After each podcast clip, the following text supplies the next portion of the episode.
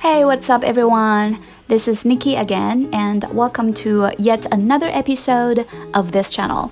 Um, so, today I'm gonna talk about Cyndi Wang. You know, if you are a netizen here in China, which you definitely are, then you probably have been bombarded with news and short videos about her, uh, who is a 39 year old sweetheart from Taiwan, China. Um, and if you don't know she, who she is, then long story short, she is a singer and actress who was very popular around the year 2004 to 2007. Um, so, anyway, she had quite a few hit songs back then. And if you guys are interested in them, you can go listen to them and then establish some certain connection with the golden period of time of the Chinese pop music. Anyway, so um, now Cyndi actually makes a comeback and she is, at the moment, super heatedly discussed online, at least here in mainland China, and I call it the Cyndi phenomenon. um, so it is basically taking up a lot of our attention, and I think that our attention is generally very expensive, right? So if something costs our attention, then it had better produce some value, or else we're just wasting our precious time. So now let's just check out the value that the Cyndi phenomenon has brought to us. Sure I hate you. I'm pretty sure I love you. Um, so first of all, um, there is no doubt that many people are feeling nostalgic because of Cyndi. You know, those middle-aged men with kids, um, they basically just jumped up from the sofa when hearing the familiar melody and the lyrics of, um, 如果你突然打了个喷嚏。那一定就是我在想你。如果半夜被手机吵醒啊，那是因为我关心。okay, so occasionally, you know, feeling nostalgic is emotionally very healthy um, because it allows you to have a connection with the past self. Like, for example, um, these two days, I briefly went over Cyndi's song list, and it just reminded me of the 15 year old girl I once was. Um, you know, back then I was so wide eyed and so insecure, and I cared so much about how others perceived me. Um, so now looking back, if I had a chance to travel back and visit myself in her teenage years, I would probably say to that girl to be easier on herself and to enjoy life more. And I believe that likewise, um, after 10 years, when I am in my 40s, I would also think that the current me um, is so young and so childish, even. Uh, so the older me might want to say to the current me to take good care of myself and to take it easy and not to overthink and things like that.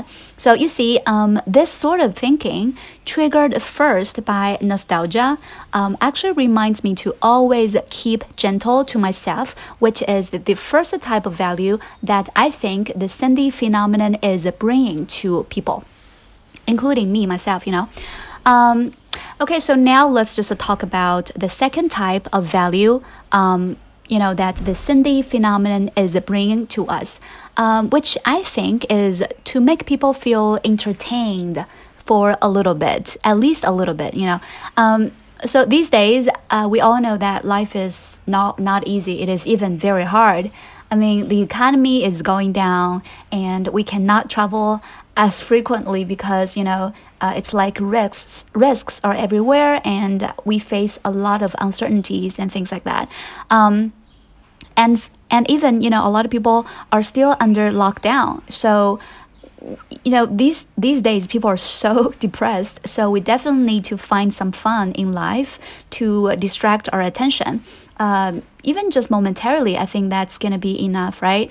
Um, so when people are scrolling down their social media as usual, and when people see those middle-aged guys dancing to Cyndi's music, I think that sort of clumsiness is actually very funny and quite hilarious. So anyway, when I first saw the video of those middle-aged guy, I really had a good laugh at those guys um, because I think that they basically had a princess in their heart, which is kind of cute, right? um, yeah, so I have to admit that uh, the Cyndi phenomenon is bringing me some entertainment that is much needed in the boring life of ours, you know, these days. And finally, the third type of value is more practical, you know. Um, some of my friends are analyzing why it is Cyndi who becomes an overnight celebrity across the internet and why it is not the other ladies from the same program. Um, well, I think that the reasons are definitely pretty complicated and compound, and you cannot pinpoint the exact reasons uh, that finally work. But at least these friends of mine are thinking. Um, and they are trying to find out some reasons that might make sense, and this is what is important. Uh, like, for example, um, some people think that it has something to do with the MCN behind Cyndi. And for your information, here I quote from Google MCN stands for a multi channel network, which is a company or entity that works with multiple channels and content creators, consulting or assisting towards success on streaming video platforms such as YouTube. Um, so, end of quote. So, anyway, uh, you guys understand what MCN is. And also, these friends of mine, after thinking and doing research, they understand more about how the star economy works.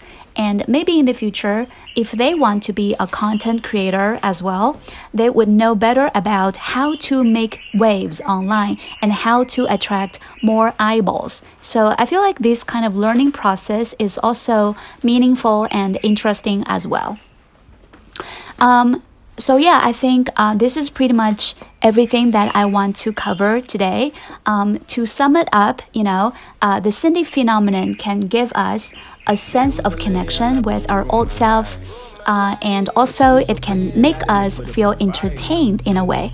And finally, if you want to learn, there is always room for you to learn, right? Um, of course, I understand that there will be people who are not into Cyndi and who, you know, show some sort of disgust towards the whole phenomenon of Cyndi's making waves, you know. Uh, but I feel like the bottom line is don't be a hater and don't be a troll, you know. Don't waste your emotions and energy on things that don't interest you unless you don't have anything better to do. Um, so I think that, you know, if you guys are getting any value, you guys are deriving any benefit from the Cyndi phenomenon, I think that is great because it has already occupied some of your attention. But of course, if you don't like it, then, you know, just turn a blind eye to it and direct your attention to whatever uh, that really is making your life more like, you know, beautiful or better or whatever. Okay, so let's just wrap it up here. This is everything for today's episode. Hopefully, you guys have enjoyed everything as usual. And this is Nikki, and I'm gonna see you guys next round. Bye. Mwah.